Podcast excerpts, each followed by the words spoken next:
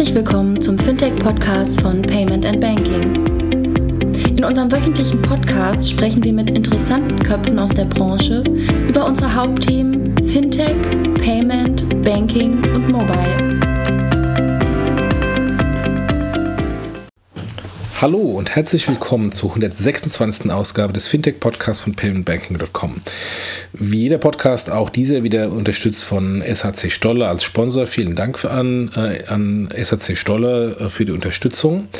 Unsere findigen Hörer haben es natürlich festgestellt, letzten Freitag gab es bereits eine Ausgabe 126, die wir aber wenige Stunden nachdem sie live gegangen ist, äh, zurückziehen mussten, ähm, weil da zwei, drei Sachen drin waren, die leider geschnitten werden mussten.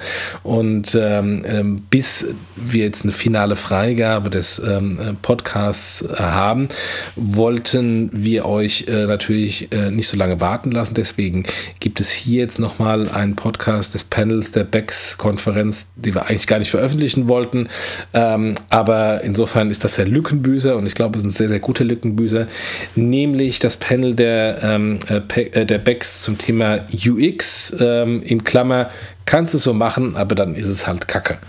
Ähm, dieses durchaus provokante Panel wird ähm, äh, moderiert von ähm, Mike Klotz und im Panel sitzen Michael Koch von der Deutschen Bank, Kim Raupich vom Sparkassen Innovation Hub, Markus Hauer, Produktdesigner und Berater, Dirk Elsner von der DZ Bank und Jasin Hank hier von SafeDroid, die über das Thema UX und Banking sprechen. Viel Spaß! Der Titel des äh, Panels äh, kannst du halt so machen, äh, dann ist es aber Kacke. Soll zum Ausdruck bringen, dass wir heute ganz viel im Bereich Benutzer ähm, oder Benutzerführung, User Interfaces ähm, eigentlich so arbeiten wie vor 20, 25 Jahren und sich wenig ändert. Und die Frage, die wir heute diskutieren wollen, oder vielleicht noch zu wenig ändert. Der Michael schüttelt schon den Kopf. Ähm, die Frage, die wir diskutieren wollen, ist, wo stehen wir eigentlich heute? Ähm, wo müsste eigentlich die Reise hingehen und warum dauern eigentlich manche Dinge so lange, wie sie dauern? Bevor wir aber loslegen, machen wir eine kurze Vorstellung. Ähm, von, zu meiner rechten, nee, zu meiner linken bist du, zu meiner rechten ist der liebe Dirk, der Dirk Elster von der DZ Bank. Herzlich willkommen. Dann haben wir Markus, Markus Hauer, ähm, Produktdesigner und Berater, hat viele Jahre bei IDEO gearbeitet, ähm, kennt sich, glaube ich, ganz gut aus mit dem Thema Innovation. Vielleicht, vielleicht nicht. Den Michael, Michael Koch von der Deutschen Bank, ja. Ähm, ich glaube, der eine oder andere hatte ich schon mal auf einem Panel gesehen. Bist ja recht häufig unterwegs. Ich arbeite auch. Ach so. Auch glaube ich, ja, oder versuch's. Ja. Dann haben wir den Kim, Kim Raubrich, ähm, von ähm, dem Sparkassen Innovation Hub, beziehungsweise PO, äh, Product Owner von Yomo, mhm. ja, dem neuen Produkt der Sparkassen. Und Yassin von SafeDroid, also ein klassisches Fintech, ähm, was sich mit dem Thema Savings im, weit, nicht im weitesten Sinne, also das ist es, ne? Genau. Savings genau. beschäftigt. Schön, schön, dass ihr da seid. Ja, fangen wir einfach doch mal an und steigen direkt in die Diskussion ein. Vielleicht, Markus, an dich die erste Frage. Wenn wir über UX sprechen, dann, oder auch über Design vor allen Dingen sprechen, dann haben wir ganz oft bunte Bildchen im Kopf. Vielleicht sollten wir mal so ganz kurz uns erden und vielleicht kannst du zwei, drei Sätze dazu sagen, worum es eigentlich beim Thema UX geht. Also worüber sprechen wir, wenn wir über UX und Bedienführung sprechen? Hm, ganz schwierig. Also ich meine, grundsätzlich geht es natürlich immer darum, dass ähm, Design so ein bisschen immer als das letzte Icing on the Cake gesehen wird. Also was man dann so obendrauf noch macht als schöne Schicht auf was auch immer sich die Business Heinis und die Programmierer da überlegt haben. Und bei User Experience oder UX, Produktdesign, wie auch immer, würde man jetzt sagen, äh, erstmal sollten alle an einem Tisch sitzen und das zusammen sich überlegen, was da jetzt wie funktioniert. Und man würde natürlich sagen, dass äh, Design bestimmt die Funktion sozusagen mit und macht es nicht nur noch ein bisschen schöner, dass man jetzt irgendwie äh, den blauen Knopf findet und weiß, dass das der Knopf von der Deutschen Bank ist oder so. Und ähm, grundsätzlich hat sich das glücklicherweise auch weiterentwickelt. Aber man merkt ja auch jetzt hier, dass äh, sich das noch nicht so sehr in Organisationen fortgepflanzt hat in Deutschland, dass jetzt da Design immer mit am Tisch sitzt oder so. Also es wird immer noch sehr häufig so als Agenturleistung gesehen, die dann mal so zum Schluss halt mit dazu kommt. Also der Steve Jobs Spruch, ähm, Design ist nicht, wie es aussieht, sondern wie es funktioniert, ähm, der pa passt es eigentlich ganz gut zusammen. Genau, aber es will halt auch nicht ähm, viele Leute wollen sich halt auch nicht reinreden lassen dann. Und dann äh, geht's los, dass man sagt, nee, also nur die Farbe oder um das ein bisschen hübscher zu machen, dafür bin ich jetzt nicht da. Und genau deswegen muss man sozusagen gucken, dass es halt das ganze Projekt von Anfang an auch Design oder UX beinhaltet. Wenn ich jetzt äh, Richtung Kim schaue, Jomo ist ja noch ein recht neues Projekt, äh, also schon ein bisschen länger angekündigt, aber ja. trotz alledem ja noch im Verglichen jetzt äh, mit der Historie ein recht junges Team und junges Projekt. Ähm, was Markus gesagt hat, ist ja, dass, dass Designer eigentlich in, dem, in den ersten Prozessen mit involviert sein sollten und auch entsprechende Rolle spielt. Wie sieht das bei Jomo aus? Ähm, bei, bei Jomo war das sicherlich eine der größten Herausforderungen, äh, als wir mit den Investoren, die halt Jomo finanzieren, gesprochen haben. Gar nicht so sehr aus dem Grund, dass wir gesagt haben, wir, wir arbeiten jetzt nach den neuesten Methoden, Scrum, Design Thinking etc. Das ist, glaube ich, irgendwie vollkommen klar. Es war eher die Herausforderung, die Investoren davon zu überzeugen oder die Banker davon zu überzeugen, dass Design sozusagen auch ein Verkaufsvorteil ist des Produkts Jomo. Und da haben alle gesagt, nee, wir müssen Funktion bauen. Ich meine, das sagen sie heute immer noch. Also viele in den Sparkassen sagen, wir, wir bauen ein Produkt und dann brauchen wir Funktion. Und wir haben in der erst sehr, sehr frühen Phase haben wir gesagt, wir bauen nicht nur Funktion, sondern wir bauen auch eine neue Marke. Und dann waren viele dabei zu sagen, es geht eigentlich gar nicht, weil wir müssen eigentlich unser Jomo-Produkt im Sparkassenbrand bauen. Vor einigen Monaten sah Jomo auch noch rot aus. Also die ersten Scribbles, die man gesehen hatte, die waren alle im Sparkassenrot. Und wir haben dann immer gesagt, nee, forget it. Wir müssen sozusagen diesen Schritt nach vorne gehen und ein neues Design entwickeln, äh, quasi auch mit den Marktgegebenheiten leben und uns da halt auch dementsprechend positionieren. Und das war eine sehr, sehr lange Diskussion. Deswegen auch das Thema, ne? das Projekt läuft schon ein bisschen länger. Aber die haben wir halt gewonnen und äh, deswegen ist Jomo sozusagen auch so gestartet, wirklich mit einem neuen Brand und einem komplett eigenen Interface und einem komplett eigenen Team, was auch sozusagen weiterhin dafür kämpft und, und gerade steht. Dass du das Wort kämpfen benutzt und äh, bei Mauri er hat eben ein ähnliches Vokabular benutzt, ja, ja, also so ein bisschen der Feind oder die alten Strukturen, die da sind, ist das auch was, was ihr bei Jomo erlebt habt Nein, oder auch noch gar erlebt? Nicht. also, super gut. Nein, super gut. Kenne ich, kenne ich gar nicht diese Diskussion. Okay. Ähm, also ich, ich kann ein Zitat von, von einem Vorstand sagen, der sagt, ja mein Gott, wir bauen ja hier ein Girokonto, das gab es ja 1970 schon und äh, da hat er sicherlich auch recht. Aber bei, bei Yomo ist es tatsächlich so, dass wir gesagt haben, nee, pass mal auf, ähm, wir fangen an, auch Funktionen zu bauen, die letztendlich auch mit dem Banking-Kontext nichts zu tun haben. Und allein so eine Diskussion zu führen, das dauert dann schon ewig. Und wenn man dann auch noch sagt, ja, wir bauen in unsere Überweisungsmaske, fangen wir jetzt an, zum Beispiel halt Emojis reinzubauen und die kannst du dann als Kunde hin und her senden und äh, bei deiner Betreffzeile halt irgendwie ein nettes Smiley dazugeben.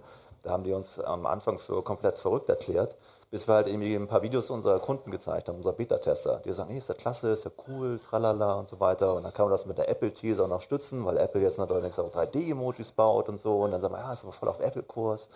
Also das, das kriegt man schon, schon ganz, ganz gut hin, in so eine Richtung halt zu laufen und mit dem Weiterentwicklung des Produktes da auch weiterhin für, für Erfolg dann auch zu, zu stehen. Jetzt ist ja Yomo ein, ein Produkt, wenn man sich das so anschaut, so vom Funktionsumfang würde man sagen, kann ich viel. Ja, also so die Basics sind natürlich drin wenn ich jetzt mal Richtung äh, Michael schaue, auf der einen Seite die Sparkassen mit Jomo einen völlig anderen Weg gegangen sind, also tatsächlich eine neue Marke kreiert haben. Ja. Und bei der Deutschen Bank man sich ganz bewusst augenscheinlich dafür entschieden hat, ähm, das ganze alte Banking zu, naja, digital war es ja schon vorher äh, irgendwie, aber nochmal auf neue Füße zu stellen. Ähm, wenn, du, wenn du jetzt so den Vergleich ziehst oder, äh, oder wenn du was ein bisschen zu, zu, zur Deutschen Bank sagen kannst, was hat euch bewegt, nicht auch einen ähnlichen Weg zu gehen? Also warum habt ihr gesagt, nee, wir, wir bleiben eigentlich bei der Marke und auch bei dem Funktionsumfang beispielsweise? Ja gut, am Funktionsumfang haben wir ja schon kräftig gedreht. Das ist so ein bisschen der Mauri erste Bankansatz. Wir haben an die Marke geglaubt, also ich glaube an die Marke, die Deutsche Bank ist eine starke Marke bis heute.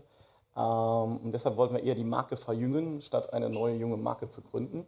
Und ich glaube, das ist uns ziemlich gut gelungen und äh, wir haben auch ganz schön viele Fights äh, gefeitet in Zeit der Deutschen Bank. Also ich musste ebenso, fiel mir gerade ein, wir haben tatsächlich darüber diskutiert, weil wir ein neues Icon für die App machen wollten. Und dann kam die Marketingabteilung und hat gesagt, nein, nein, aber Icons müssen immer so aussehen. Ja, spinnt ihr? Mhm. Also ich meine, mit Marketing gab es irgendwie echt harte Diskussionen, äh, weil die, glaube ich, am Anfang auch gedacht haben, das sieht ja aus, so eine App, wenn man es so sieht, ausgedruckt oder wo auch immer, sieht ja aus wie eine Anzeige. Also sind wir Marketing für dieses Entscheidungsbild verantwortlich. Das haben wir aber relativ schnell gedreht. Aber es sind natürlich echt Kämpfe, die du kämpfen musstest und was auch ein Kampf war innerhalb der Deutschen Bank. Und das war auch das, was du beschrieben hast. Es ist natürlich der Mer-Exposure-Effekt. Ja, wenn du Bestandskunden was wegnimmst, kannst du viel mehr Unruhe erzeugen, als mit einem neuen Feature oder mit einem Redesign was zu äh, gewinnen. Und das war auch der Grund dafür, warum wir die App parallel gelauncht haben zur alten App. Wir schalten jetzt Ende des Jahres, Anfang nächsten Jahres schalten wir die alte App ab. 70 Prozent unserer Kunden sind schon auf der neuen App. Also, äh, und dafür brauchst du Mut in der Organisation, gerade in einem Corporate, genauso wie bei euch. Äh, wenn du mit der ersten Version rausgehst und gehst agile raus und gehst halt mit einem weniger Funktionsumfang raus, musst du Mut haben. Ja? Äh, Oliver Kahn wird es anders bezeichnen, aber du brauchst echt Mut, um das durchzuhalten. Courage, Courage, äh, um tatsächlich genau gegen die inneren Kräfte, es sind meistens die inneren Kräfte, äh, zu argumentieren, ja, die alte, neue App kann erstmal weniger als die alte, aber das, was sie kann, kann sie deutlich besser als die alte. Um, um, da ganz kurz vielleicht einzuhaken, ähm, das ist sicherlich, auch aus Jomo-Sicht sicherlich äh, möglich gewesen, das im Sparkassen-Brand zu bauen. Ähm, nun haben wir natürlich bei, bei Jomo auch eine andere Situation, weil es natürlich ein, ein erstes Produkt ist, was die Sparkassengruppe quasi launcht, was zentral unterwegs sein will, für eine dezentrale Organisation. Ja. Also wenn ich sage, ich weiß nicht, wie viele Entscheider ihr in eurem Team habt, die dann sagen, ja, so und so ist die Funktion super und so muss es halt aussehen, haben wir halt auch versucht, gerade mit dieser neuen Marke, diesen Entscheidungskreis möglichst klein zu halten. Ne? Wenn wir gesagt hätten, wir bauen das im Sparkassenbrand, dann hätte man irgendwie x mehr Abstimmungsrunden noch mal fahren müssen. Und das scheitert ja noch bei der Sparkassenorganisation daran, Produkte schnell an den Mann, also an, die, an den Endkunden zu bekommen. Deswegen nochmal diese spezielle Situation, das wäre ein bisschen dann der Deutschen Bank gegenüberzustellen. Es war nicht nur der Wunsch, eine neue Marke zu gründen, sondern damit einhergehend auch schneller das MVP an den Start zu bringen. Und auch mehr Spielraum zu bekommen in der Kommunikation und auch in der User Experience dann natürlich. Und einen noch und dann bin ich fertig. Gehst du dann? genau, dann kann das Mikro fallen und ja, gehen. Hast schon zapfen lassen. Ein, einer der, der Ziele, die wir hatten mit der neuen App, und das steht an erster Stelle, Market Leadership in UI, UX. Das war einer unserer Kernziele von der neuen App, weil wir auch glauben, ein Brand definiert sich nicht dadurch, was viele glauben, wie sieht das Logo aus und wie ist der Claim drunter, sondern Brand definiert sich durch die User Experience. Wie, da möchte ich an, anschließen, wie definiert ihr dann Market Leadership? Also, also wie, woran macht ihr das fest? jetzt mache ich nicht den Mauri-Vergleich. Äh, äh, ja, du kannst natürlich sagen, wir haben die irgendwie X Design Awards gewonnen, ja, was schon mal irgendwie ganz nett ist. Das hilft ein bisschen in der Innen- und Außenkommunikation, wenn du sagen kannst. Ja, äh, wir reichen hey, dieses Jahr auch ein. Ja, also wie gesagt, hier, wir haben schon acht Design Awards gewonnen, also muss da irgendwas dran sein an Market Leadership UI UX.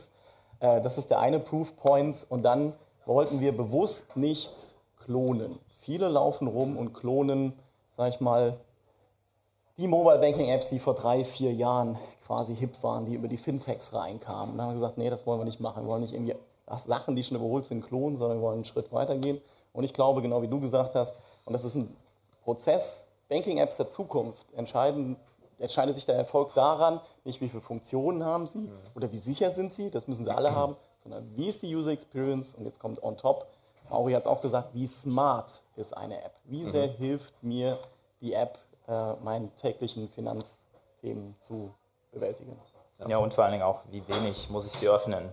Ich ja. weiß gar nicht, ob das so ein Ziel ist, dass man viele Kontakte mit seiner Banking-App hat oder ob man das besser einfach. Ne? Also wir haben früher, haben wir, dann höre ich auf, wir haben früher haben, haben, wir Sekt, haben wir Sektflaschen aufgemacht, wenn wir diese eine Million Logins am Tag hatten. Und irgendwann haben wir uns die Frage gestellt, zum Teufel, warum loggen sich eigentlich die Kunden so oft ins Online-Banking ein? Ja, weil sie andauernd gucken, ist was da. Und eigentlich würden wir den genau gerne rumdrehen im Sinne von installier die App, gib uns das Opt-in und wenn irgendwas Relevantes passiert, werden wir dich informieren und wir informieren dich nicht nur, wir geben dir auch Lösungsvorschläge mit.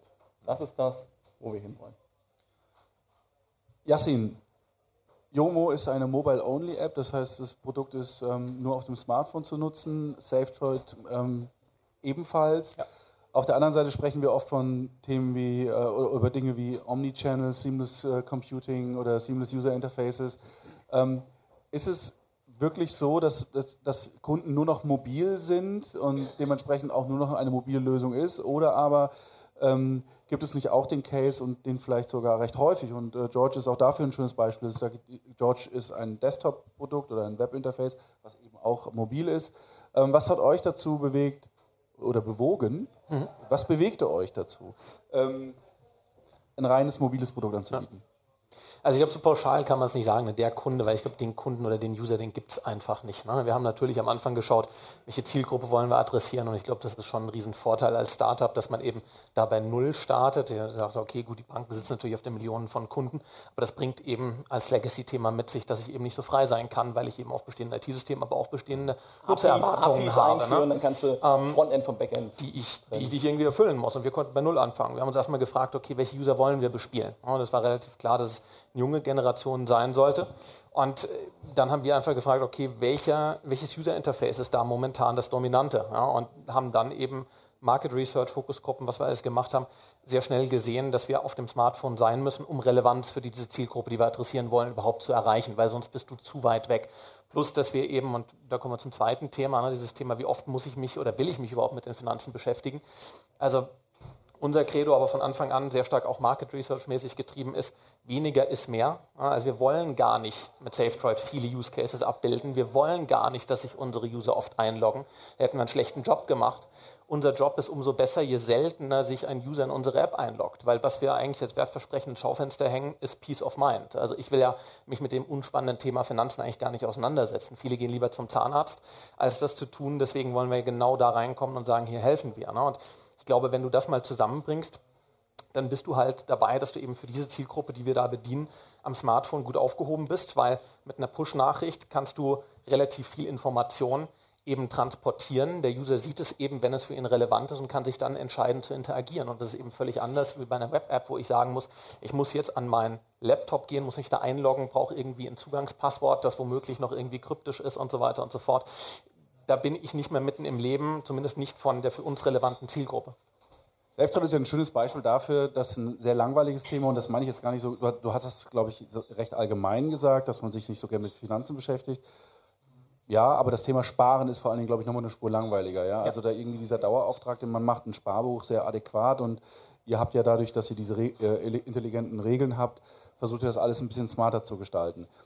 Ähm, von der Seite ein schönes Beispiel dafür, wie, wie ein Fintech ähm, einen Service, einen Dienst anbietet, der klassischerweise eigentlich von der Bank kommen sollte. Ähm, ich schaue jetzt aber den Dirk an, auch wenn ich auf dich zeige.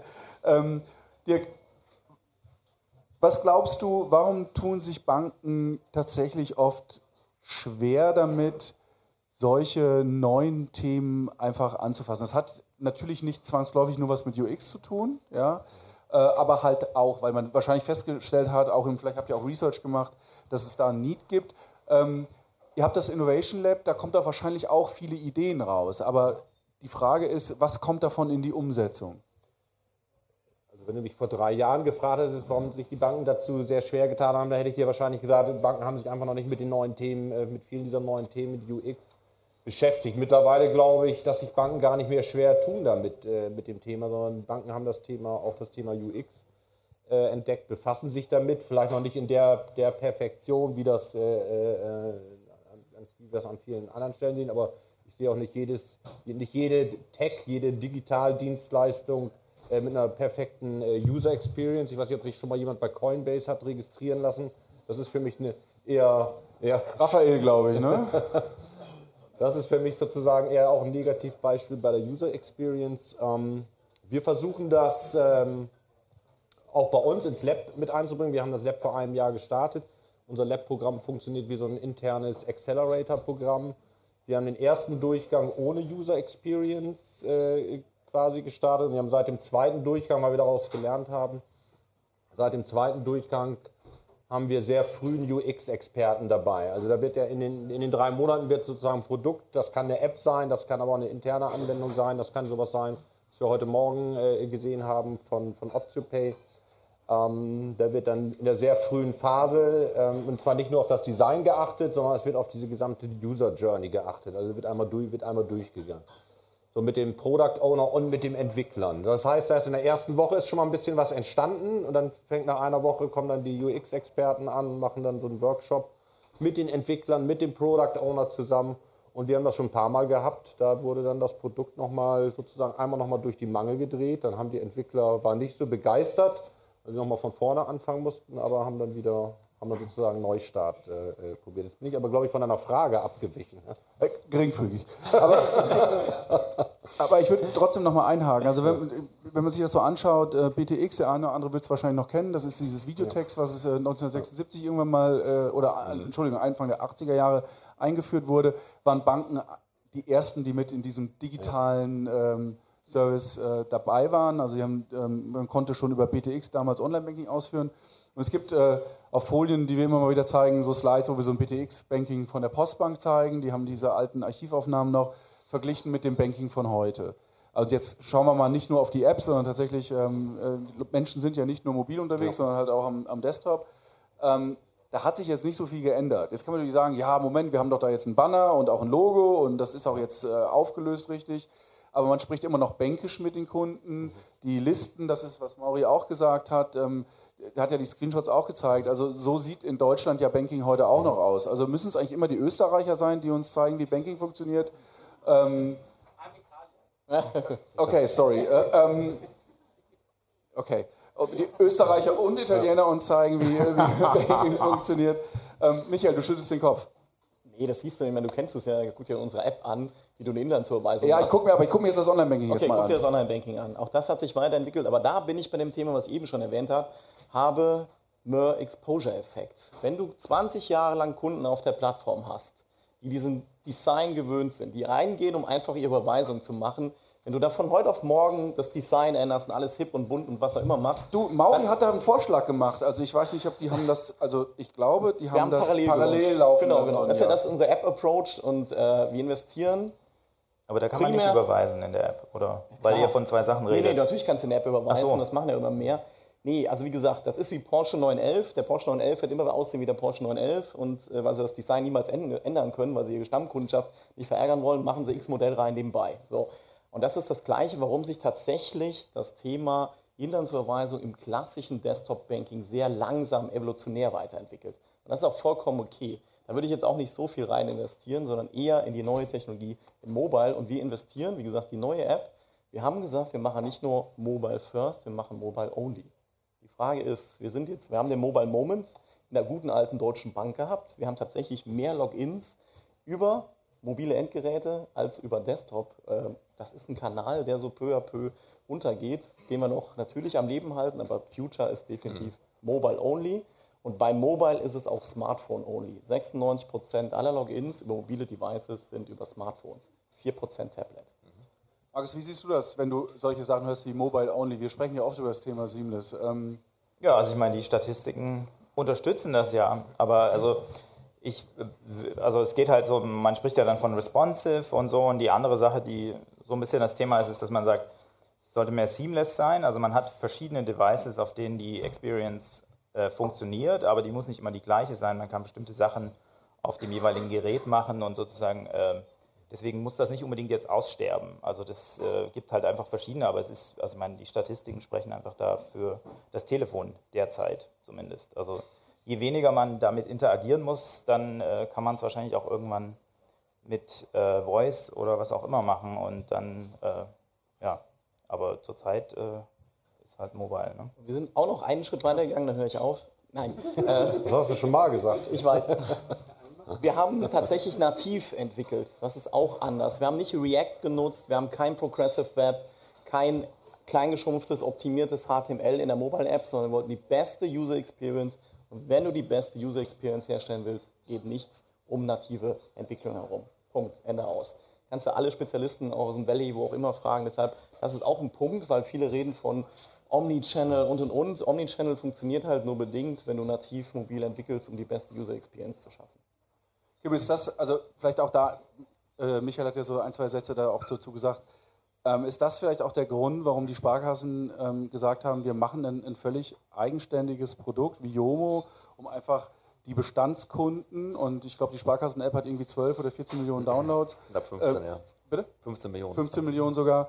Ähm, Downloads, um die nicht zu vergraulen und dass, dass man dann sagt, okay, wir wollen hier einfach eine andere Zielgruppe äh, erreichen und deswegen eine neue Marke.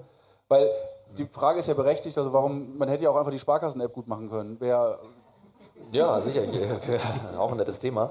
Ähm, nein, ich glaube, der, letztendlich ist es auch der, der, was auch schon die Kollegen gesagt haben, ist, ähm, ich habe auch neues eine Studie gelesen, wieder von Pro7 Sat1 Media, die gesagt haben, dass das Smartphone ist schon zum, zum First Screen geworden. Ist nicht mehr Second Screen noch vor zwei, drei Jahren, sondern ist eigentlich das, das Medium.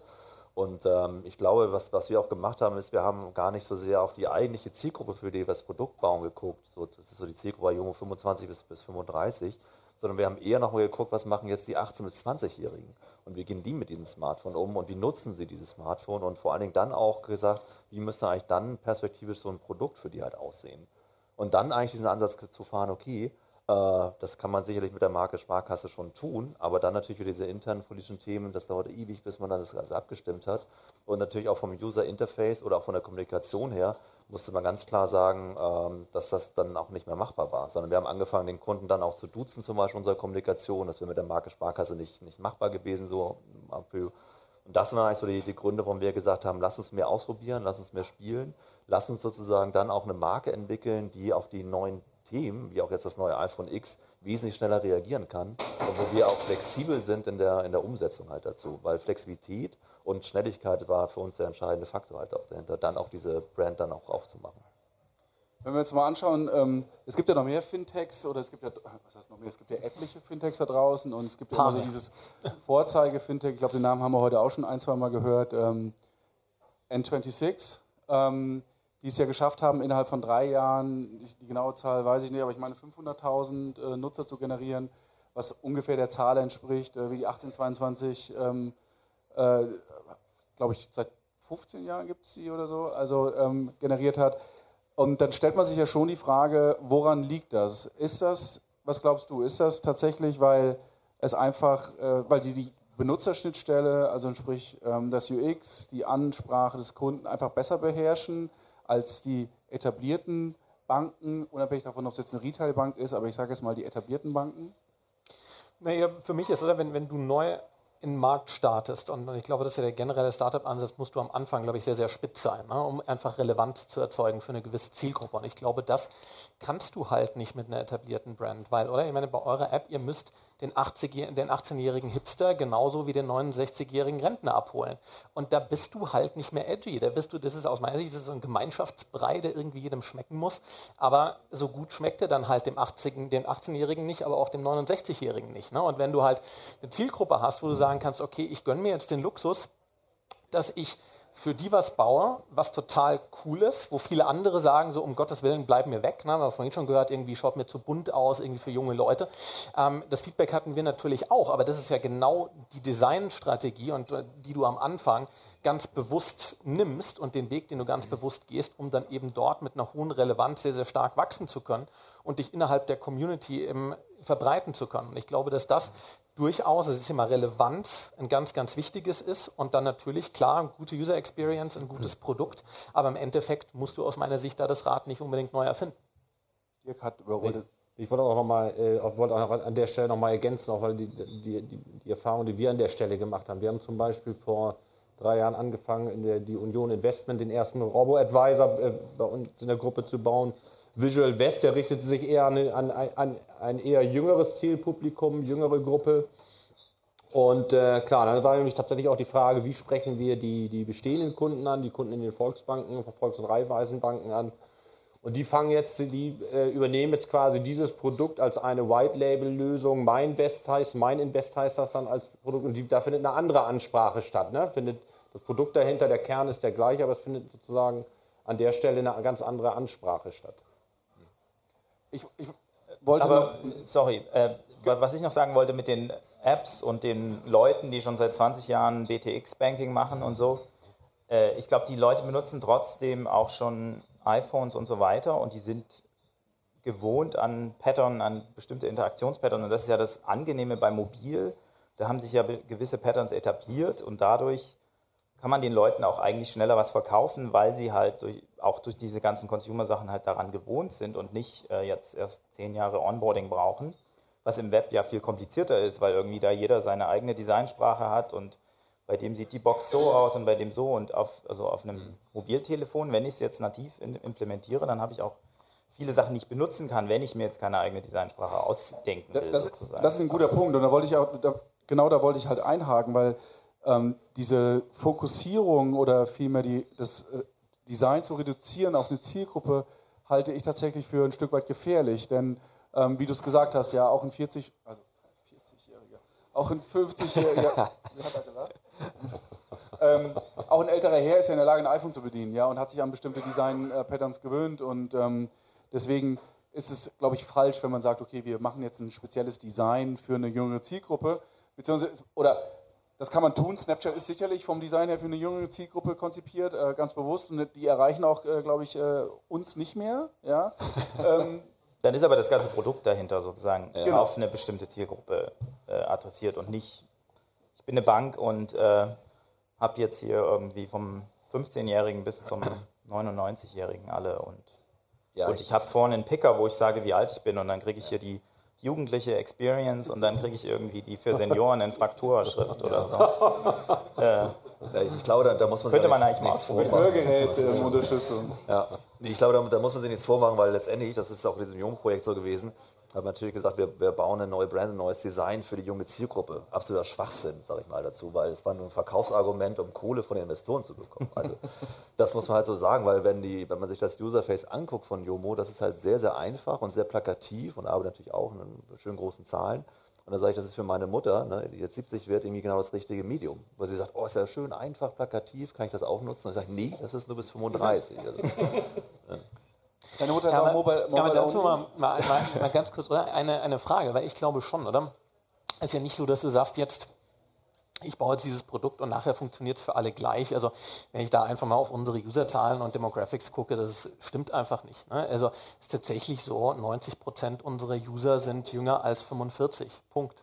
Ja, aber bei ja, euer Produkt aber, ja sozusagen. Aber nicht am Design ja, aber deswegen, deswegen sage ich ja, ne? also deswegen, ich glaube schon, du kann, du hast natürlich mit dem Design und mit der Useransprache, mit der Fokussierung deiner Dienstleistung einen Effekt, welche User du anziehst. Aber also das ist ja das, was ihr gemacht habt. Ich glaube, Sparen, nee, genau. Sparen ist ja auch 50 plus. Also ja, natürlich, jeder, natürlich. Genau. Ja, aber ich sag nur, ne, und ich glaube, aber dann, und, und da, da wollte ich hinaus mit meinem Punkt ist sagen, wenn du halt sagst, gut, okay, ich habe halt ein und dasselbe User-Interface und jetzt habe ich halt die Möglichkeit, entweder genau wie du sagst, oder ich positioniere es zwar eigentlich ein bisschen jugendlicher, aber eigentlich macht es auch Sinn eben für die alten Leute.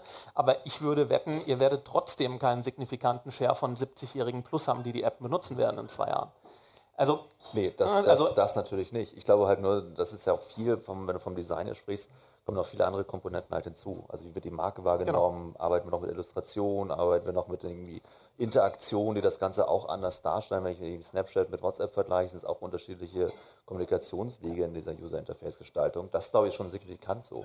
Was wir auch gemerkt haben, zum Beispiel gerade bei, bei unseren Beta-Testern, ist, ähm, die waren eigentlich zum Beispiel froh, dass die Marke Sparkasse gar nicht vorgekommen ist. Weil die fangen nämlich an, durch ihre Apps, die sie halt nutzen, sich auch wieder zu distanzieren und auch von der Marke Sparkasse zu distanzieren. Weil die sagen, hm, nee, das nutzt meine Mutter oder eh, das ist mir irgendwie, weiß ich nicht, nicht cool genug und nicht hip genug. Aber dann ist es eher eine Markendiskussion, die du halt plötzlich führst und kein unbedingtes Design- oder Interface-Thema.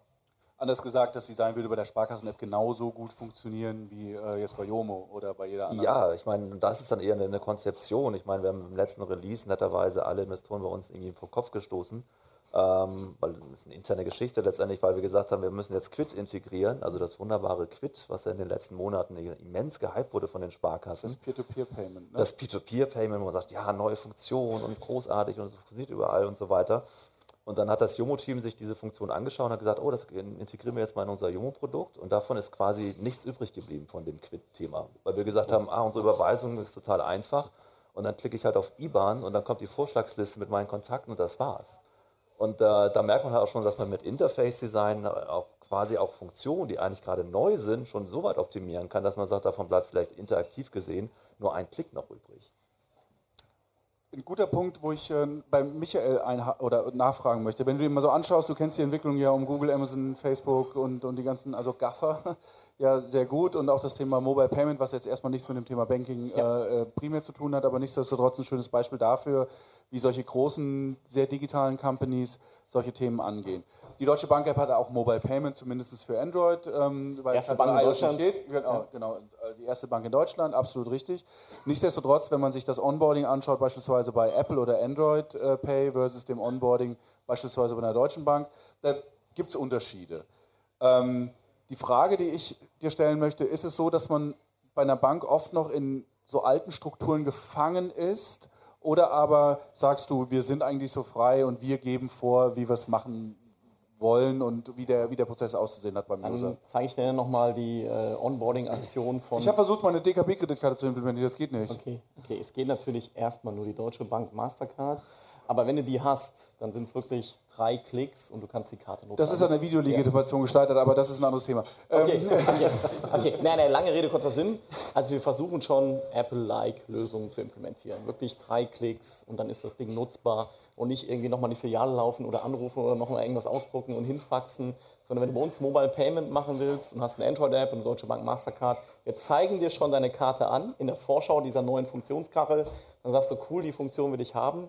Control Functions haben sich da leider durchgesetzt. Du musst einmal mit der TAN bestätigen, aber geht ja mit Fototan mit drei Klicks auch relativ schnell und in der Millisekunde danach kannst du sofort mobil bezahlen weltweit. Aber das ist, was du ja gerade beschreibst. Also ich, ich will gar nicht sagen, das ist jetzt irgendwie schlecht her, aber du sagst ja, da hat sich Control Ja. Functions durchgesetzt. Das ist ja das, was ich meine. Also ich glaube, Ja. dass, dass so ein Apple oder Google, die, die, die, da geben die vor und da muss halt Control Functions, muss halt überlegen, wie kriegen wir das jetzt irgendwie ein argumentiert. Weg. Ja, Ist- genau. Ne? ist ein Also Weg. ist, das Kräfteverhältnis ist ja, glaube ich, einfach ein anderes. ist ein Weg und natürlich ist ja auch bei den Banken in Summe einiges passiert in den letzten Jahren und natürlich äh, sind da jetzt Control-Function-Einheiten unterwegs, die sagen, wir müssen jeglichen Schaden in Zukunft von dieser Bank fernhalten. Natürlich gibt es dann Policies und Processes und ich sage dir aber auch auf der anderen Seite, das rettet uns auch hin und wieder mal den Hintern. Ja? Also genau im Sinne von, dass wir nicht einfach wild irgendwas implementieren, sondern dass wir halt hier auch da ein paar andere Security-Anforderungen haben an Prozesse.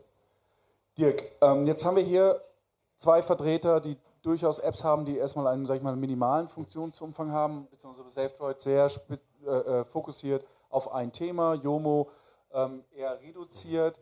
Äh, auf der anderen Seite, wenn man sich so die Bankenlandschaft anschaut, und du kennst ja auch wahrscheinlich viele Bankprodukte, da hat man den Eindruck, dass man irgendwie es jedem Nutzer immer recht machen möchte. Das heißt, die Banking-App, ähm, die man sich runterlädt von, von der einen oder anderen Bank, hat einen Funktionsumfang, der dem Funktionsumfang im Netz in nichts nachsteht, was natürlich die Bedienung jetzt nicht unbedingt leichter macht. Ähm, glaubst du, dass es ein Problem ist? Und jetzt würde ich jetzt gar nicht so sagen für die DZ-Bank, sondern wenn du einfach mal versuchst, die Metaebene weiter hoch zu, zu, zu gehen, du schreibst ja auch viel über die Themen. Glaubst du, dass Banken sich schwer tun, zu sagen, das ist das, was Mauri ja auch in, in seinem Vortrag beschrieben hat. Ja, da waren halt 3000 Kunden, die waren pisst, aber das ist dann eben so. Dafür haben wir irgendwie eine Million Kunden glücklich gemacht. Glaubst du, dass wir hier in Deutschland mit so einer Einstellung uns schwer tun, Kunden auch, oder, oder das auch auszuhalten, dass du jemanden hast, der sich dann vielleicht beschwert und dass wir deshalb nicht mutig genug sind? Das waren jetzt ganz viele Fragen. Ich mir habe hab die Frage immer wieder aus, ne? anders gestellt. ähm, Ich glaube, ich weiß ungefähr, was du willst. Äh, ähm. Also ich glaube einmal zu den, zu den Apps und dass einige Apps, ich, dass einige Apps sozusagen äh, immer mächtiger werden, vom Funktionsumfang überquillen. Ich glaube, das ist auch eine Diskussion, die, die wird auch bei uns in der Gruppe geführt. Ich kann jetzt nur nicht für die, die Fiducia GAD an der Spre äh, Stelle sprechen, die, die entwickeln ja die Banking-App, aber auch da gibt es durchaus Diskussionen darüber, ob man so eine App vielleicht, ähm, ob man den Funktionsumfang reduziert. Aber das ist natürlich klar wieder die Frage, welche Kunden tritt man da vor die Füße, ob man da vielleicht mehrere Apps draus macht und ob man die dann sozusagen intern so leichter verzahnt. Ähm, das ist, glaube ich, eine, eine, eine, sehr breite Diskussion. Ich denke, das führen andere Banken ähnlich. Ähm, mir ist es manchmal, mir geht es als eigener Nutzer, wenn ich mal aus der eigenen Nutzerperspektive darauf gucke, manchmal so, ich erwarte eigentlich als Nutzer immer, dass ich das mindestens das, was ich auch, nicht, nicht mindestens, ich erwarte eigentlich das, was ich auch auf der Webseite äh, äh, finde und wenn ich es dann nicht in der App finde, bin, ich, ja, bin ich immer enttäuscht, äh, als ich als Nutzer, ne? weiß, das machen andere äh, anders und da muss man aber tatsächlich gucken, welche dieser Funktionen äh, werden denn eigentlich auch tatsächlich äh, genutzt. So. Und wenn man da feststellt, bestimmte Funktionen werden gar nicht genutzt, dann kann man da, könnte man auch darauf verzichten an der Stelle. Ich glaube ehrlich gesagt, das Problem ist umgedreht. Also ich glaube, man verstößt mehr Leute mit diesen komplizierten Apps, als dass man äh, Leute verstößt, die jetzt irgendwie an diesen Apps hängen bleiben. Also wenn ich jetzt irgendwie, weiß ich nicht, eine Web-App runtergezoomt habe in der App und muss dann irgendwie klicken und es lädt wieder und das fühlt sich so komisch an. Das merken auch Leute, die sich nicht darüber im Klaren sind, was da gerade passiert. Die merken auch, dass es langsam ist und dass es nervig ist und dann irgendwann benutzen sie die App nicht mehr oder wechseln die Bank, wenn es dann nämlich immer einfacher wird, weil äh, ja. auf der Schwierig wird es ja vielleicht auch noch, wenn du, wenn du die, die Funktion, die da drin sind, wenn du die gar nicht erst findest als Nutzer. Ne? Wenn du Genau. jetzt alt eingedienter Nutzer bist, so, ne? dann, dann findest du die vielleicht, aber wenn du jetzt das das erste Mal ist, und das ist ja ganz häufig so, das kennen wir alle, wenn wir das erste Mal eine App runterladen oder von, von einem neuen Unternehmen und wenn die, nicht beim, wenn die nicht gleich beim ersten Mal selbst erklären ist und man nicht die Funktion findet, die man erwartet, ist man weg. Ne? Und klar, das, dann, diese Gedanken müssen wir uns natürlich auch machen. Auf der anderen Seite wundere ich mich dann immer so ein bisschen, wir haben ähm, viele, also jede Bank hat mittlerweile eine Banking-App, ähm, äh, manche haben zwei oder drei sogar im Store äh, und, und nicht jede davon ist irgendwie, liegt gut in der Hand. Ja? Also da gibt es sicherlich äh, Produkte, die eher tendenziell mittelgut zu bedienen sind. Auf der anderen Seite gibt es ja Alternativen. Es gibt Alternativen wie Outbank, wie äh, Finanzblick und äh, viele, viele Alternativen. Und wenn man sich da so ein bisschen die Zahlen anschaut, natürlich reportet nicht jeder die Zahlen, aber es gibt ja schon mal so, man kann im Ranking mal schauen, dann, dann äh, fliegen die auch nicht durch die Decke. Ja? Also wo ich mich dann schon wundere, also ich würde das, ich unterschreibe das total, was du sagst, aber auf der anderen Seite frage ich mich, sind einfach die Nutzer so dermaßen schmerzresistent, dass sie das einfach aushalten und, und vielleicht auch das lieben, diesen Schmerz, ja? weil das auch zum Banking dazugehört, Schmerz. Ähm, also warum nutzten die dann keine Alternativen? Also Markus. Sag es. Also sie benutzen es, glaube ich, einfach nicht, oder? Also ich meine, das ist einfach, also nur weil sie es runtergeladen haben oder sich da mal krampfhaft eingeloggt haben, heißt ja noch nicht, dass sie es benutzen. Und ähm, natürlich gibt es vielleicht in Deutschland speziell so eine ausgeprägte Tendenz, sich selbst zu quälen oder so. Oder? Also in der älteren Generation so mit so ähm, irgendwie das zu erforschen und da so irgendwie der, der zu sein, der das rausfindet, wie es geht und so. Aber ich glaube nicht, dass das äh, noch lange Bestand hat. Und also das Problem ist ja sozusagen jetzt gerade kommt man ganz einfach in neue Banking-Apps rein. Man kommt zwar auch wieder einfach raus, also aber die Leute, die da einfach reinkommen, die genau, die wissen dann, dass es einfach ist und dann muss man die mit anderen Sachen halten, als sie einfach nur festzuhalten, sozusagen. Glaubt ihr, dass ähm, sollte irgendwann der unwahrscheinliche Fall eintreten, dass Apple, Google oder wer auch immer von diesen großen verrückten äh, Internetunternehmen äh, Banking-Frontends anbietet, dass das den etablierten, auch dann den Fintechs, wehtun wird? Glaubt ihr, dass äh, Nutzer ihr Banking bei Google machen würden? Also ich, ich, glaube nicht, dass sie ihr Banking da machen würden, weil dafür, glaube ich, wenn die Jungs niemals in so ein Business Case investieren, dafür verdient man da viel zu wenig. Und solange man mit, mit Smartphones und, und Werbeanzeigen etc. noch viel mehr verdient, bleiben sie auch bei ihrem Business Case oder bei ihrem Business Modell. Aber du weißt schon, was ja, in so einem Konto aus so drin steht. Ich wollte ne? sagen, also, ich glaube, ich würde das, würd das eher Ja, natürlich, aber sehen. Ich, ich, glaube, das ist ja die, die These, dass du sagst, dass das Zahlungsverhalten an sich wird sich halt ändern. Also die Leute werden eher sozusagen mit irgendwelchen Firmen gehen, wie Amazon und so weiter, und darüber werden sie auch ihr Zahlungsverkehr dann irgendwann regeln und so weiter, vollkommen d'accord. Und wahrscheinlich werden Bank, viele Banken auch eher, sag ich mal, zum Dienstleister für solche Unternehmen dann vielleicht werden. Das ist, kann auch im, in der Automobilbranche, das ist ja ein ähnliches Beispiel, dass wahrscheinlich Mercedes-Benz wahrscheinlich in zehn Jahren Zulieferer für Google wird, wenn dann dementsprechend da Autos benötigt werden. Das kann schon passieren. Und das, glaube ich, wäre auch gar nicht so abwegig, dass es halt passiert. Würde aber bedeuten, dass eine Bank äh, tatsächlich als, als Infrastrukturdienstleister, ja. Ja. was ja nicht schlimm sein ja. muss, aber ähm, trotzdem, Michael, glaubst du, dass das ein, ein, Case ist, ein realistischer? Also wir versuchen ihn natürlich zu verhindern, äh, weil wir wollen die Kundenbeziehung nicht verlieren. Wir wollen die letzte Meile zum Kunden nicht verlieren. Wir wollen nicht zur Telekom Maskenprovider werden und deshalb äh, werden wir intensiv. Aber glaubst du, dass, es, dass, es, dass sowas eintreffen kann? Oder ist das sehr unrealistisch? Meine, ja, also im, Payment, also im Payment-Bereich sind ja schon die Großen unterwegs. Ja, also jetzt wirklich Banklizenz im Großen mit allen Bankprodukten, die es gibt. Ich meine, PSD2 ist ein super Eingangstor. Man hat eigentlich gedacht, PSD2 hilft den kleinen Fintechs erstmal aus der Grauzone rauszukommen. Ich glaube, vom PSD2 profitieren äh, prima die großen Player, Banken, die schon da sind.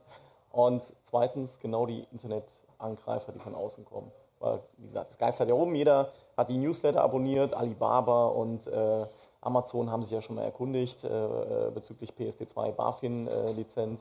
Äh, die werden, ja, wo ist die, die nette Kollegin von der BaFin?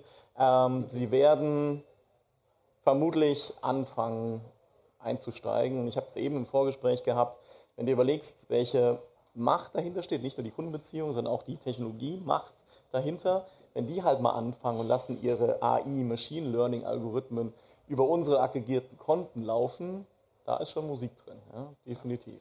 Aber Germany is different, ja, würde der Italiener sagen, Italy is different. Ja. Äh, wir sind ein bisschen anders beim äh, mobilen Bezahlen, wir sind auch ein bisschen anders vermutlich bei dem Thema, wir geben sofort im Google irgendwie unser Girokonto. Ich hatte, glaube ich, schon 2010 oder 2011 hatte ich mal einen Artikel geschrieben, wann kommt die iBank.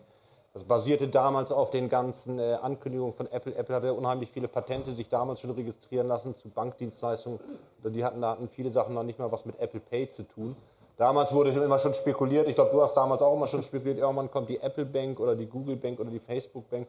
Bisher ist, sie, ist das ausgeblieben. Äh, Apple Pay wissen wir auch immer noch nicht so ganz genau, wie, das, äh, wie es darum steht. Da werden ja keine Zahlen zu veröffentlicht. Dennoch, ich glaube, das ist auch aus Bankensicht nichts, was man unterschätzen soll. Wir haben jetzt auch noch gar nicht äh, in dem Zusammenhang, das muss man nämlich mal gucken, was das für einen Einfluss haben wird, über Voice gesprochen. Voice und User Experience ist vielleicht auch nochmal ein interessantes Thema. Äh, ob da nicht nochmal ganz neue Dinge äh, auf uns zukommen und ob da nicht auch Unternehmen wie beispielsweise Amazon äh, oder auch Google mit ihren Voice-Assistenten äh, vielleicht auch Payment-Leistungen äh, integrieren und dann müssen wir uns tatsächlich nochmal was. Äh, was sie ja heute schon tun. Also passiert ja, ja schon. Ähm, interessanter Punkt. Ähm, und ich schaue ein bisschen auf die Uhr und würde jetzt vielleicht äh, tatsächlich auch euch mit in die Diskussion einbeziehen. Daher der, die erste Möglichkeit, Anmerkungen oder Fragen loszuwerden zur fortgeschrittenen Stunde, bevor wir dann zum gemütlichen Teil übergehen. Haben wir Fragen, Anmerkungen? alle Hunger, ne? Durst. Es gibt nur Gin, wenn man Fragen stellt. genau. Wie gesagt, sonst frage ich euch, ne? Mikrofon. Ähm, aber das Thema Voice, was du gedacht hast, ist ja, ist ja ein ganz interessantes und da könnten wir vielleicht mal noch kurz drüber diskutieren. Ähm, in dem Moment, wo ich natürlich Voice-Assistenten habe, habe ich gar kein UX mehr irgendwie. Also das doch, ist, doch. Also da hast du eine User Experience, da würde ich voll widersprechen. Ja, äh, du hast recht. Ich habe kein, äh, aber ich habe kein visuelles äh, UX mehr. Das genau. hast du nicht mehr. Ähm, Alexa Touch, ja, also sie ändern ja auch ihr Vorgehensmodell, aber erzähl mal weiter. Ja, ja das, das, ist genau die Frage. Also ist, ist das nicht der Tod äh, jeder, jeder Kundenbeziehung ein Stück weit? Nee. Ja, nein, ja. Nein. Also ich glaube, du musst ja jetzt hier noch über die Bankenperspektive schon gehört haben. Also ich würde dem in den meisten Punkten diametral widersprechen, weil ich glaube, einerseits das Asset. Frage gestellt, du kannst mir gar nicht widersprechen. Nein, nicht dir, nicht dir. den, nee, den, den Punkt, den wir gehört haben.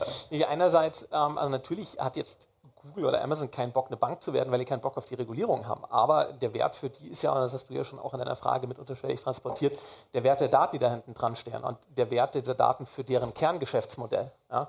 Und ich glaube, dass eben unter diesem Punkt auch genau dieses Thema Kampf um die letzte Meile zu sehen ist, denn der ist ja schon längst am Laufen. Also diese letzte Meile, über die wir gerade die letzte Stunde gesprochen haben, die ist ja anders als das Internet, weil die gehört hier irgendjemandem und zwar nicht der Bank. Ja, nur den Leuten, denen sie gehört, die verlangen momentan noch, Geld, noch kein Geld dafür. Ja.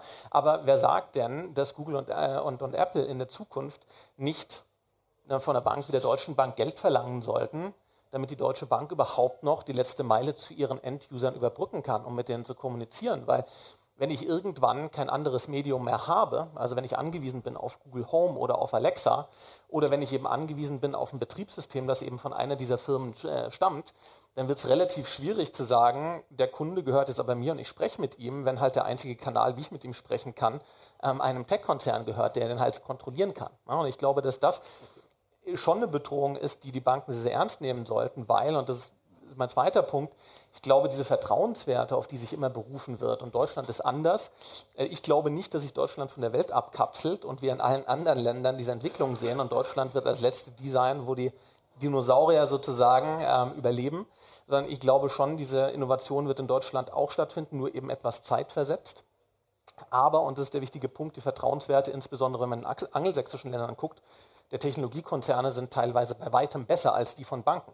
Und ich glaube, das darf man nicht unterschätzen. Also wenn ich einem Unternehmen ohnehin schon stark vertraue, warum sollte ich ihm dann auch nicht seine Finanzdaten anvertrauen? Und ich glaube, dass das was ist, was momentan in der Bankenindustrie zumindest gefühlt aus meiner Perspektive in Deutschland noch stark unterschätzt wird. Also ich glaube es nicht, äh, also jedenfalls nicht bei uns in der Deutschen Bank. Wie ich eben gesagt habe, wir investieren sehr viel, um die letzte Meile zu halten und um die Kundenbeziehungen zu halten. Und dann, weil du gesagt hast, Dinosaurier, da muss ich den Spruch loswerden. Wie viele Jahre haben Dinosaurier auf der Erde gelebt? 160 Millionen Jahre. Wie viele Jahre leben die Menschen auf der Erde? Drei bis vier Millionen. Also Dinosaurier haben ziemlich lange überlebt. Äh, schauen wir mal. Also wie gesagt, war jetzt eine scherzhafte Antwort. äh, wir, wie gesagt, sind sehr intensiv dran und äh, wir werden die letzte Meile nicht aufgeben. Wir hatten aber kein Banking. Wir hatten noch kein Banking. wir hatten noch kein UI UX gehabt. Ja. Heute Morgen hat uns aber einer mit Fröschen verglichen. Also wir sollen mal überlegen, ob wir Frösche oder Dinosaurier ja. sind. Äh, und das Thema Voice, weil das war eben der Aufhänger. Ähm, wir können das ganze schöne, unsere schöne App komplett das Frontend wegschmeißen und nutzen hinten die APIs, die wir gemacht haben, die Businesslogik, um Voice äh, anzubieten. Also auch da sind wir ready. Ja, also das glaube ich, aber es ist trotzdem eine interessante Frage, weil äh, sie kommt ja so ein bisschen auch aus dem E-Commerce. Also wenn ich mir, wenn, wenn ich jetzt Sachen bei Amazon, äh, äh, bei Alexa, bei Amazon Echo bestelle oder mit dem Google Home bestelle, stellt sich ja schon dann irgendwann die Frage, okay, wo wird denn bestellt? Bei Amazon ist es noch einfach, bei Amazon, aber bei Google Home, was heißt das denn fürs, ja. für, für Advertising beispielsweise? Und das ist natürlich schon eine Gefahr, die da ist, weil Google dann sagen kann, okay, wer mehr zahlt, der wird halt eher gerankt und wenn du eine Pizza bestellen willst, dann wird halt immer irgendwie Domino's Pizza genommen oder whatever.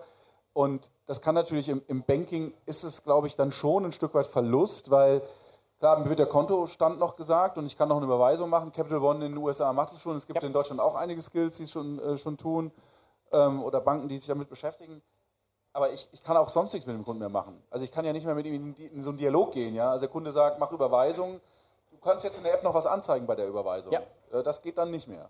Ja, wobei man sagen muss, jetzt müssen wir mal schauen, also Voice-Frontends sind noch relativ limitiert, werden sich auch weiterentwickeln, aber warum hat denn Amazon Amazon Touch rausgebracht und Amazon Dot mit einem Display?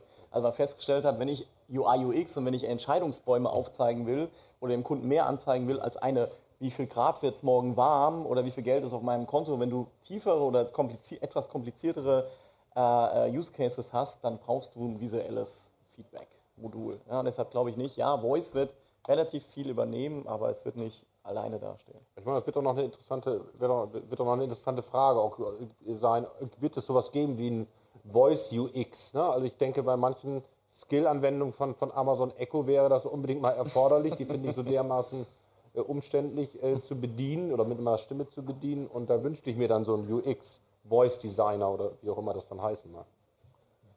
Ja, also ich glaube, das ist noch sehr, sehr, sehr früh bei Voice. Und ähm, also ich habe da ja ein Projekt erst äh, kürzlich zu gemacht und also eigentlich kam es nur darauf, es lief darauf hinaus, dass die Leute tatsächlich diese Dinger nur haben zum Musik hören und ein bisschen Spaß und äh, also ich übertreibe jetzt, aber ähm, also es war sehr gering und das hat sich dann tatsächlich auch bestätigt in, im Actual Rollout von dem Produkt, um das es ging. Also ja, aber das ähm, ist ja wie bei, bei jeder Technologie. Man das iPhone vor zehn Jahren, damit konntest du letztendlich auch telefonieren und Internet surfen. Wenn du dir das Ding heutzutage anguckst. Gut, ich hatte aber also das iPhone mit ja. Alexa zu vergleichen, finde ich schwierig, weil das hatte schon viel mehr Appeal im Sinne von äh, Nutz, also Wert, der am Ende bei rauskam, als jetzt bei Alexa hin, über Musik hören hinaus. Also würde ich jetzt. Also ich habe vier Alexas zu Hause. Dann, äh, tatsächlich eins im Kinderzimmer. Und ich habe vier Use Cases. Das mit dem Wie ist das Wetter? Spiel Musik. Was gibt es für News? Und den vierten habe ich vergessen. Ja. Und dann hört es auf. Genau. Also das ist. Also, aber kann sich ja alles noch entwickeln. Wir hatten bei uns, vielleicht kann ich das nochmal ergänzen, wir hatten bei uns im äh, letzten oder vorletzten Lab-Durchgang haben wir ein Alexa-Skill gebaut für die für eine auch für, für Finanzabfragen. Das war eben sehr interessant. Man muss bestimmte Grundregeln ja beachten, die Amazon vorgibt. Aber die Frage ist dann auch mal, welche, äh, was fragt denn eigentlich der Kunde zum Beispiel, um seinen Kontostand abzufragen? Das muss man erstmal herausfinden, weil Alexa, das habe ich da zumindest gelernt, ist total blöd, versteht eigentlich nur das genau, was übersetzt wird. Und wenn das falsch übersetzt wird und das der Entwickler nicht vorgegeben hat, dann versteht, äh, versteht Alexa das auch nicht. Das ist, glaube ich, die große Herausforderung, auch für Amazon, Alexa nämlich mal endlich intelligenter zu machen. Und ich finde, Alexa könnte intelligenter gemacht werden, aber auch für Entwickler oder UX äh, und auch für Fachbereiche, äh, da die, die zu gucken, was sind da eigentlich intelligente Anwendungen. Ja, aber das ist, das ist doch genau der Punkt, dass ich sage, wenn du da jetzt weiter guckst in den nächsten fünf Jahren, dann wird sich das Thema so weiterentwickelt haben, dass es gar nicht mehr so wie heute wirkt. Ja. Sondern dass du letztendlich anfängst mit der Alexa zu reden wie mit einem normalen genau. Gesprächspartner. Ja. Oder dass sie dir auch Fragen beantwortet, wo ich sage, eh, die ist ja so intelligent geworden, dass sie schon irgendwie quasi mich kennen, ja. mich kennenlernt und dadurch auch ganz anders antwortet. Ja. Und die Datenqualität dahinter wird sich massiv ändern, auch wenn ja, das halt ist. Ne? Ich glaube nur, dass es halt sozusagen jetzt, man könnte fast sagen, vielleicht ist es einfach zu früh, weil sozusagen die Negativ-Experience, also das, was ich an Negativen mit diesem Gerät erlebe, ist viel größer als die positiven Sachen, die ich da raushole. Und natürlich stellen mir immer die Leute dann zu Hause vor, was sie alles Tolles schon können und wie groß ist Oliver Kahn oder keine Ahnung, aber äh, äh, trotzdem, wenn dann sozusagen es im Alltag funktionieren muss, dann äh, gibt es da so viele Ecken und Kanten und das kann ich jetzt nicht beim, konnte ich nicht beim ersten iPhone sehen. Jetzt, also da war, ja. da wurde halt einfach ganz viel weggelassen und ähm, dann sozusagen die Sachen optimiert. Und das ist zum Beispiel, was ich auch in die, also research-mäßig war, zum Beispiel, dass Leute in Amerika die äh, Siri am Apple TV benutzen. Das ist so ein ganz limitiertes Use Case. Die sind total happy damit, weil das sozusagen, also kognitiv und natürlich auch, es funktioniert einfach. Sie wissen, sie sagen einfach diesen Filmname oder diesen Serienname und dann funktioniert es. Und dann kannst du so, sag ich mal, ein positives Ding aufbauen, versus wenn du jetzt diese große, weite Welt von Alexa hast oder äh, Google Home oder Apple kommt ja auch, äh, dann hast du halt so viele negative Experiences, wo es nicht funktioniert, weil das halt so weit und offen ist, was du ja mit einem visuellen Interface limitieren kannst. Du kannst den ja Choices anbieten. Naja. Aber wenn, wenn du dann wieder Banken nimmst, was, was bauen sie dann? Bauen sie wieder ein Alexa-Skill, wo ich dann irgendwelche Aktiendaten oder so abfragen kann. Also welchen Nutzwert hat das denn dann letztendlich? Und das ist, glaube ich, dann bei, aus meiner Sicht bei der Denkweise von vielen Banken immer noch ein Fehler, den sie beim, dann begehen. Sie Ja, aber das- eigentlich anfangen, neue Produkte oder Ja. Services aus sich mal herauszubauen und nicht über ein Girokonto nachzudenken oder über eine neue App nachzudenken. Ja, aber das ist auch dann, das geht so ein bisschen auf dieses Seamless zurück, dass man sagt, man guckt, was ist für diesen Touchpoint die richtige Experience und was kann man wirklich damit abbilden. Also versus jetzt zu versuchen, auf der Apple Watch die komplette Banking-App abzubilden, sozusagen, wäre jetzt das übertriebene Case. Das wird auch nicht dann mit Voice funktionieren, sozusagen. Ja. Jetzt haben wir schon über eine Dreiviertelstunde über das Thema diskutiert. Ähm, am Ende ist vielleicht doch nicht alles Kacke, habe ich mitgenommen. Also es passiert, es passiert einiges. Ähm, ich sage vielen Dank an euch, an die Diskussion. Ich sage vielen Dank, dass ihr bis zum Schluss zu, äh, durchgehalten habt und genau, vielen Dank. Danke.